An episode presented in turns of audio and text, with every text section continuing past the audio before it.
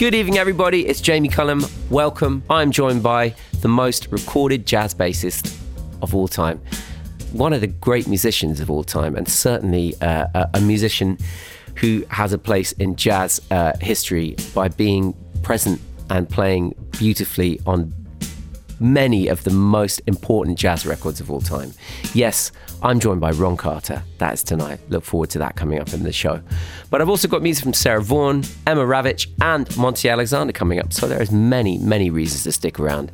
But let's get the ball rolling tonight with Ron Carter's bass playing from 1971 and the voice of Nancy Wilson. This is Oh, Look at Me Now.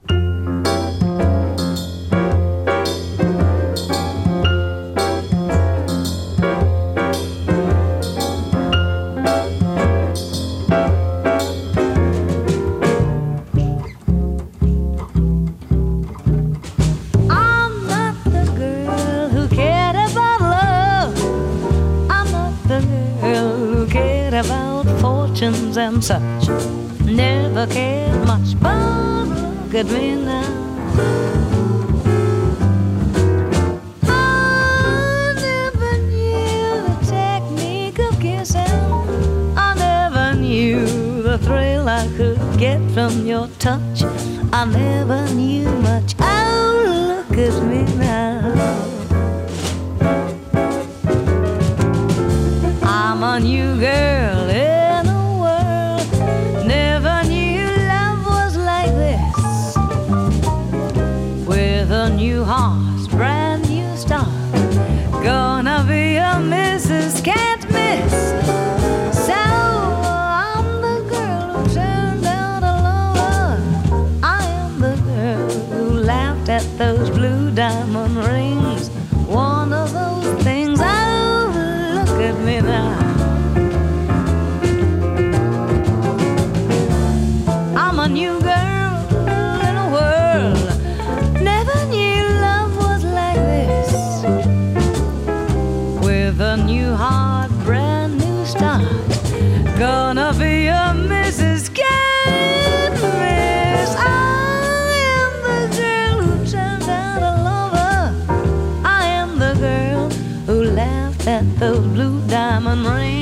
Rings. Oh, one of those things. Oh, look at me now. Look at me now. Look at me now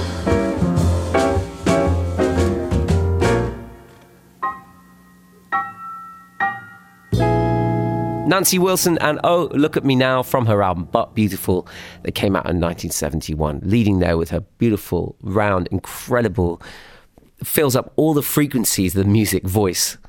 Nancy Wilson. Hank Jones on the piano, Gene Bertoncini on the guitar, Grady Tate on the drums, and of course, our guest tonight, Ron Carter on the bass. Music from 1965 now from the composer, arranger, conductor, and saxophonist Oliver Nelson. This is The Critic's Choice. That's the very important title of the song. And the equally important title of the album, More Blues and the Abstract Truth, from 1965. This is Oliver Nelson. Le Jamie Cullum Show sur TSF Jazz.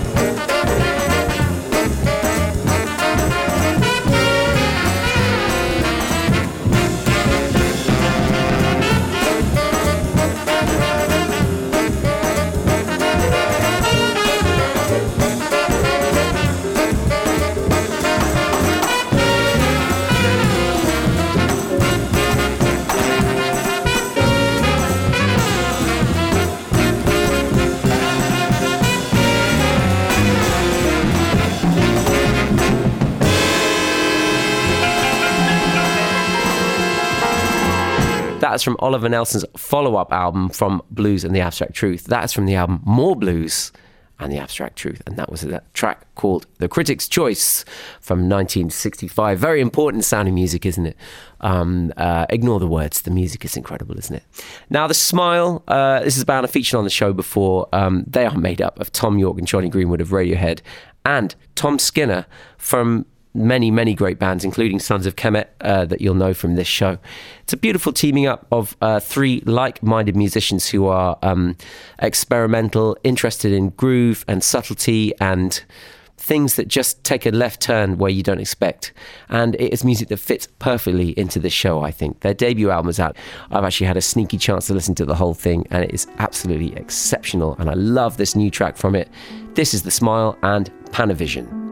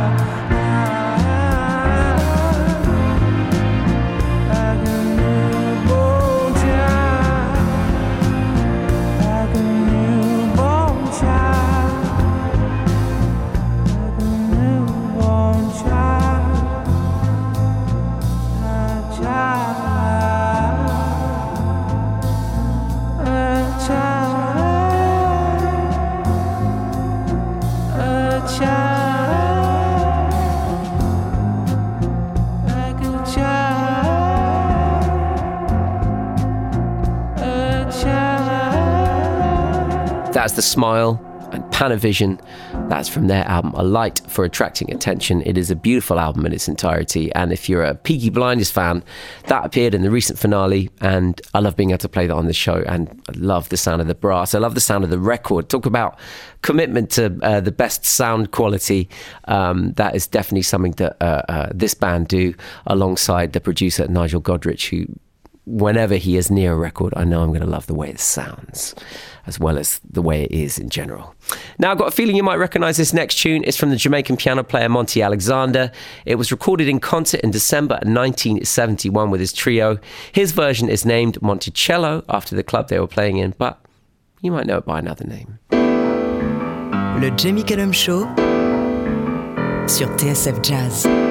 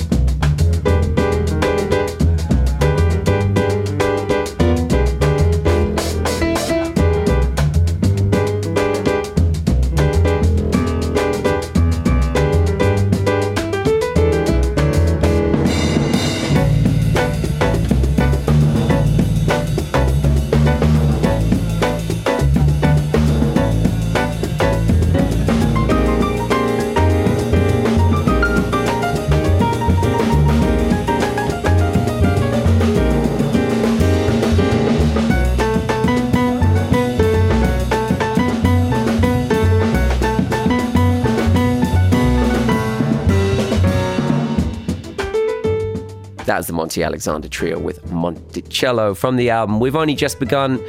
Came out in 1972 on the German label MPS. Of course, that was a version of Marvin Gaye's Inner City Blues. Uh, I'm sure you recognize that, didn't you? I've got that interview with Ron Carter coming up in just a moment, but first, new music from the Glaswegian band Nimbus Sextet. They are gearing up to release their second album next month, featuring singer Charlotte de Graaf and trumpeter Jackson Mathod. This is High Time. Why can't you see what's right in front of you? Does he know he can lose me just like that? You know what? I'm ready.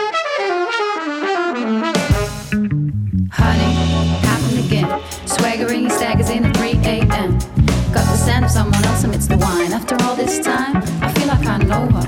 So he stumbles into bed, kiss me on the head, kiss me where it hurts, kiss me where you went to kiss her instead. And I'll pretend I'm resting easy. So what's it gonna be? Oh my love, darling,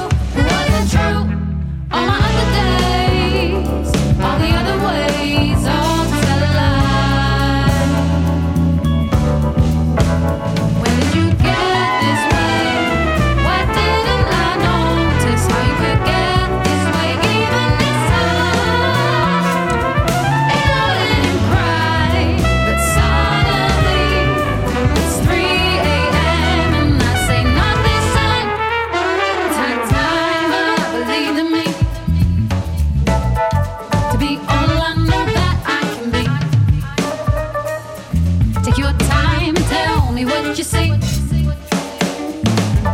Cause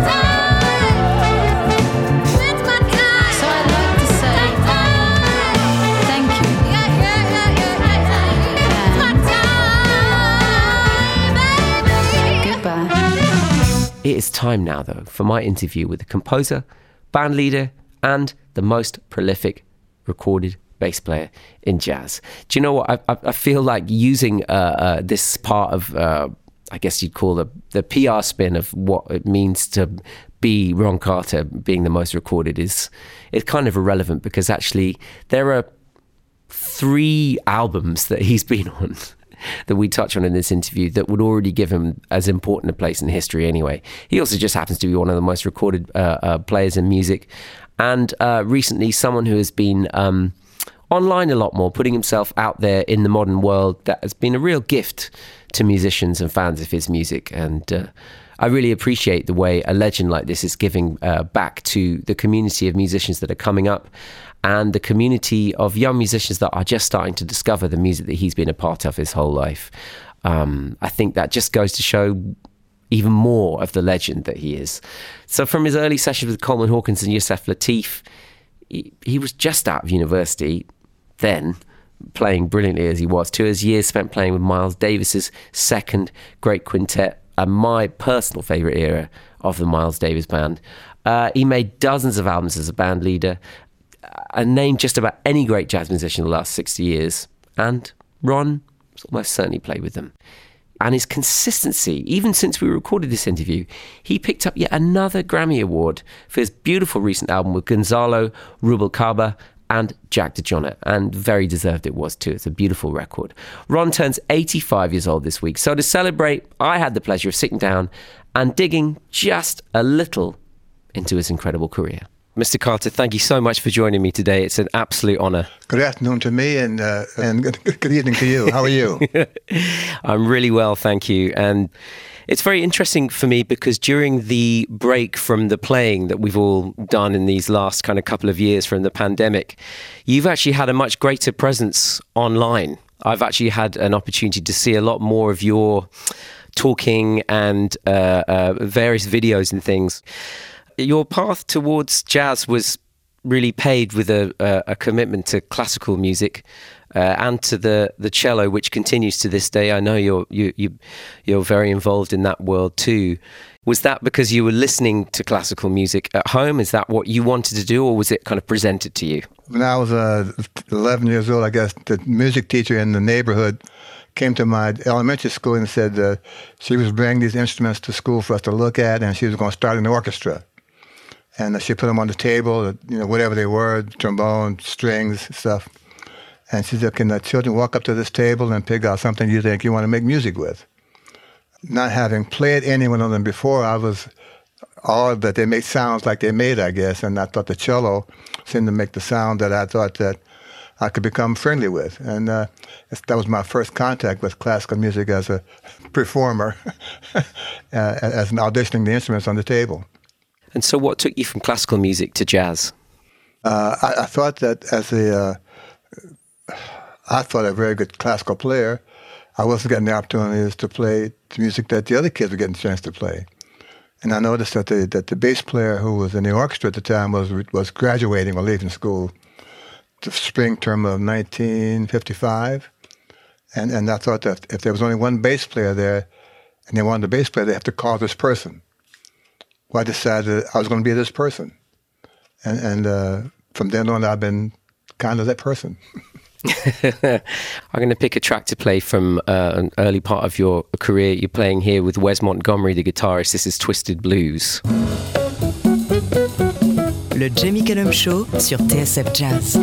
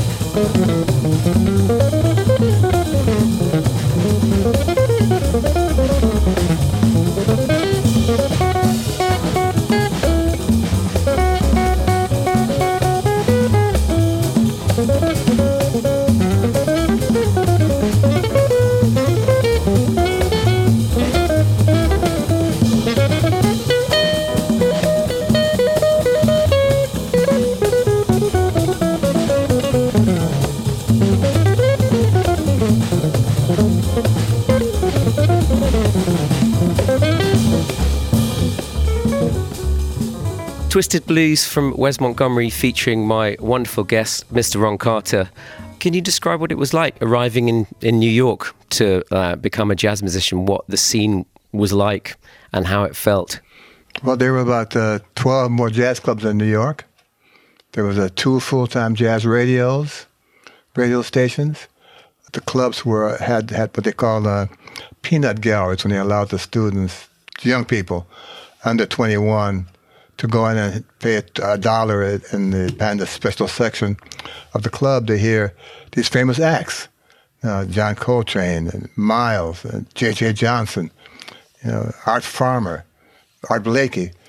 And I think one of the things that we're missing today is that environment, that welcoming environment that makes it possible for kids who like the music so they can come in and enjoy the music as I did when I came to New York in 1959 of August. There are some wonderful videos of, uh, of you online uh, demonstrating something that you're really known for in the double bass, which is a, a, real economy of movement. There's an effortlessness to your playing and a very a real clarity of sound. Was that something you had uh, command of uh, when you arrived in New York, say before you were playing in Miles Davis's band? Well, I think I understood what I needed. I didn't know what tools it would take to get the notes I wanted when I wanted them. The more I played the bass, the, the busier I got. I was on the bass two or three gigs a day, a, a studio in the morning, a studio in the afternoon, a rehearsal in the late e- early evening, a three three sets a night at a gig. Had plenty of chance to kind of under, try to understand what does it take to get to where I want to get to play the notes I think I hear. And uh, the more I played, and uh, you know, back in the day, they, they were playing Cherokee every night as fast as possible. you know, and then the next night the same thing, even a little bit faster. You know, so I got a chance to to understand with this constant environment what it would take to make those kind of situations not necessarily easier, Jamie, but but put me in the position on the bass to find the notes I had at any speed.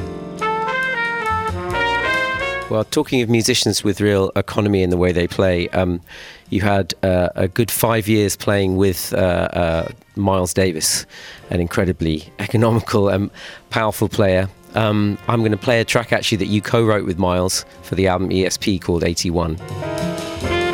Le Jamie Cullum Show sur TSF Jazz.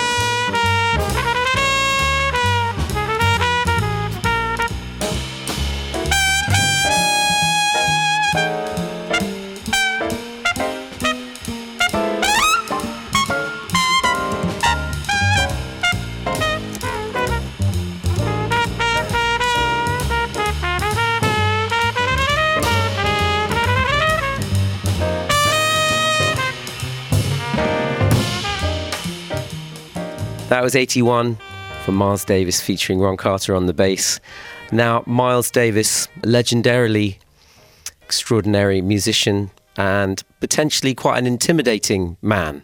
Uh, from what I've read about him, from other stories I've read about him, what was it like first meeting Miles for you? Well, I don't know those stories about him. You know, Hmm. you know, my job is to, how can I make the band cook every night? And he was respectful of my, my search for the right notes, and what it took to kind of be the guy who would give you the one was necessary, or to say this is the top of the song, or this is a bridge. You know, uh, I thought that he- was a guy who understood what it is to look for something that you think is the best way to get it done. And he trusted my judgment implicitly. We had some great moments. Uh, I, he's been gone over 20 years or so like that. And, and I miss him as if it was yesterday. Could you briefly walk me through what a typical um, recording session with Miles, that band with, with Herbie and Tony Williams and Wayne Shorter, what one of those sessions would have been like? And, and my only analogy that people can kind of grab quickly is that we would go into a laboratory, and Miles was a head chemist. He would bring out these new these various kind of uh, potions of various chemicals. He expected us to put them together and make something happen with them. He didn't know what to expect. He didn't know how long before we figured out the right combination. I think he enjoyed us fighting to find to make it work, as well as the results we got. Fantastic. What I've really enjoyed in in uh, uh, this part of your career now is being able to hear you speak about um, your career and and your teaching, but also the records you're making now as well, uh, and this beautiful relationship you have with Houston Person. Yes. Can you tell me how you made uh, a, a connection uh, with this musician? What led you to make so many wonderful records together? Well, he called me for a record date. It started with then. Houston knows the verses to nearly every tune that has a tune. He knows the right changes. He accepts a variation of these changes. He expects variations on the changes. He knows that they're somewhere, but maybe this person is a person who can give him another key to this door, so to speak. And we made about six or seven, six records together so. I just spoke with him two days ago. He's he's been fine. He's working a lot now. Now that the world is opening up, he's going out with his band, making nice, making gigs, and, and uh, I, I, I treasure our relationship. He, he's the kind of person who plays a ballad. When you finish playing the ballad, you remember the melody, and I and I like that because it helps me maintain the form of the tune. It shows me what the right changes are supposed to be, whether I play them or not. It gives me a chance to kind of twist it just enough to make him say, "How do you do that, man? Can you do that again?" I said, "No, it's gone. Next chorus." And I love that kind of stuff.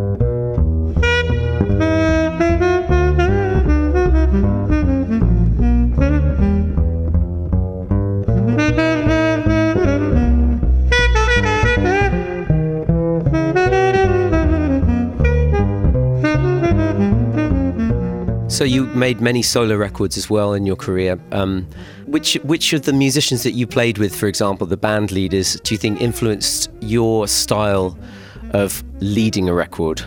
Jamie, I played with, I'm on 2,500 records, whatever the count is now. And I always treated them as a lesson. in how to do, how to lead a band, how to lead a record date, how to pick the personnel, how to pick the producer. I learned all those things from those 2,500 leader records I made or so. And I think that my process that I use now is a combination of all those experiences. And do you, do you take those experiences to your own students now? I know you're you have some uh, a a handful of private students. You've been a teacher for uh, many years. Are you teaching your t- students to be great students? Let me answer that backwards. They've made me a better teacher. I've learned how to develop some patience. Uh, I've learned how to notate what I do that I want them to do on paper, which is really difficult because there's really not a common language for, for the jazz flavors we play. They've shown me how to be, to let me know that I've impacted their life past the lessons. That always makes me feel great that I've been, I, I, in, in my being honest with them and showing them how to play the bass better. They've been able to translate that concept, that feeling, into uh, being a better human, being a better sideman, being a better leader, being a better person in society. And that always pleases me that I've been able to uh, incidentally affect their life off the bass. Well, you also made a wonderful trio record recently that's up for uh, a Grammy this year uh, with Jack DeJohnette and Gonzalo uh, Rubalcaba. And uh, is is that a, a, a trio record that came about? Was that Gonzalo Yeah, that's put that project. Yeah, he's really a, a, not just a good piano player, really a pianist. He gets so many sounds and so many different note lengths out of his chord voicings. It's just amazing to know that the, the range of the piano is at his command. And I love to watch someone do that. He's really great at doing that. So it makes my range of the bass bigger so I can expand my range as he does the piano. It really is a, a great pleasure to uh, meet you this way. I've seen you play in concert many, many times, and this is just a small slice of your career that we've explored uh, in this short interview. But uh, it, it really is one of the, the, the great honors of my radio career to be able to chat to you. So thank you Well, so much. Now that they're allowing you to fly us to fly around again, maybe I'll see you at a concert in London. That sounds great. I look forward to it. Thank you, Mr. Carter. Have, a- have a, Make sure you stop to say hello. I will for sure. okay. Le Jamie Cullum Show sur TSF Jazz.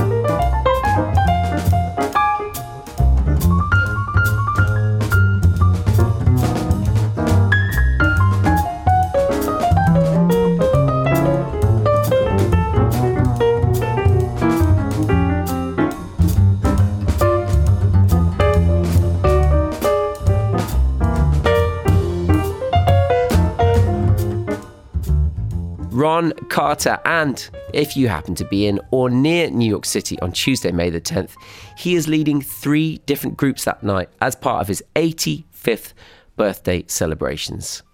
Great chance to go down and pay homage to the legend still sounding amazing and still with so much to give in the world of music. Still lots to come on tonight's show, but we're staying in New York next. Musically speaking, this is a track written for the famous Birdland nightclub, which became a standard, performed here by Sarah Vaughan from 1955. This is Lullaby of Birdland.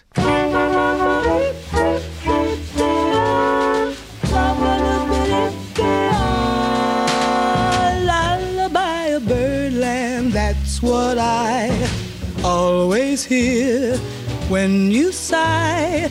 Never in my wordland could there be ways to reveal in a phrase how I feel.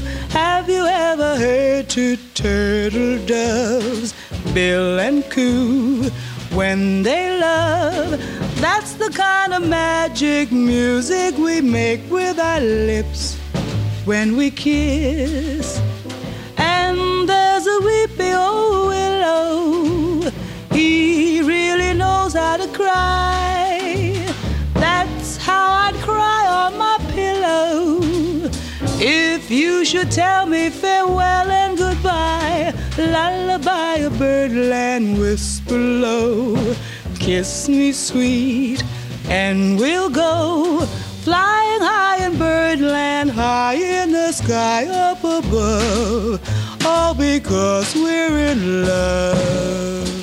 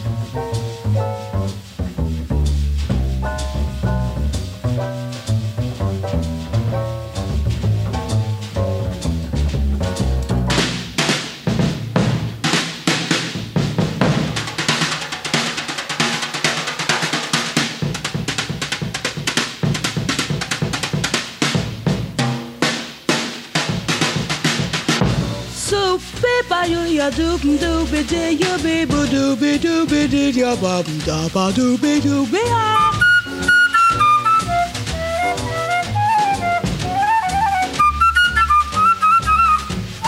Somebody be do ya ba doop dee you doopy da ba dee ba doopy dee ya doop doopy ya doopy doopy ah.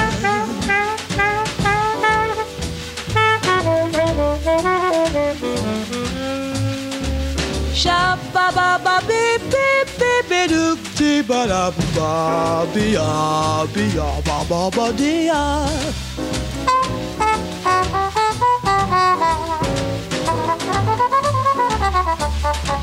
She ya ya ya ba ba we ya de be de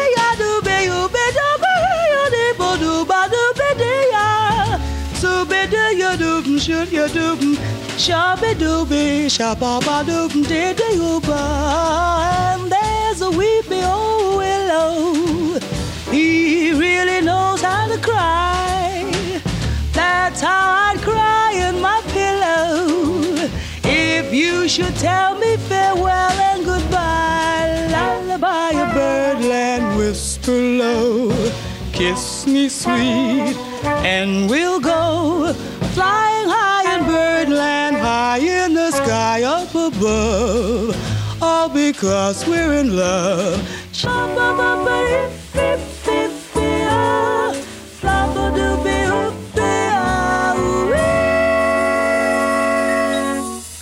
That is, of course, the voice of Sarah Vaughan and Lullaby of Birdland from 1955. Next Tuesday, May the 10th, the saxophonist Emma Rawitz is launching her debut album, Incantation, at Ronnie Scott's.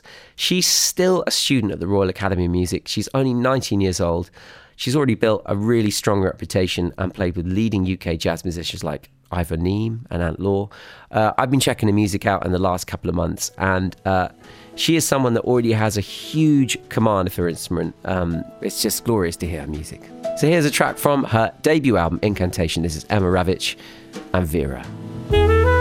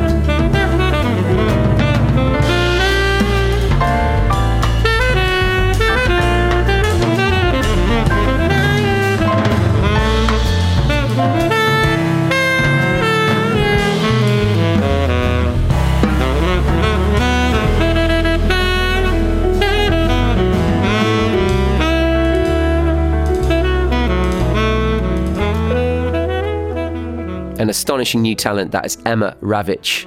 And that is a track called Vera. Her debut album, Incantation, is out this Friday. And that's a name you're going to want to write down. And uh, that is an album you're going to want to get because that is going to be a long and very beautiful and interesting career. One more from me tonight before I hand over to Trevor Nelson on BBC Radio 2. I'm going to end with a new one from a group called Say She She. This is a trio of vocalists which includes Piya Malik from their debut album due out this summer. This is Forget Me Not.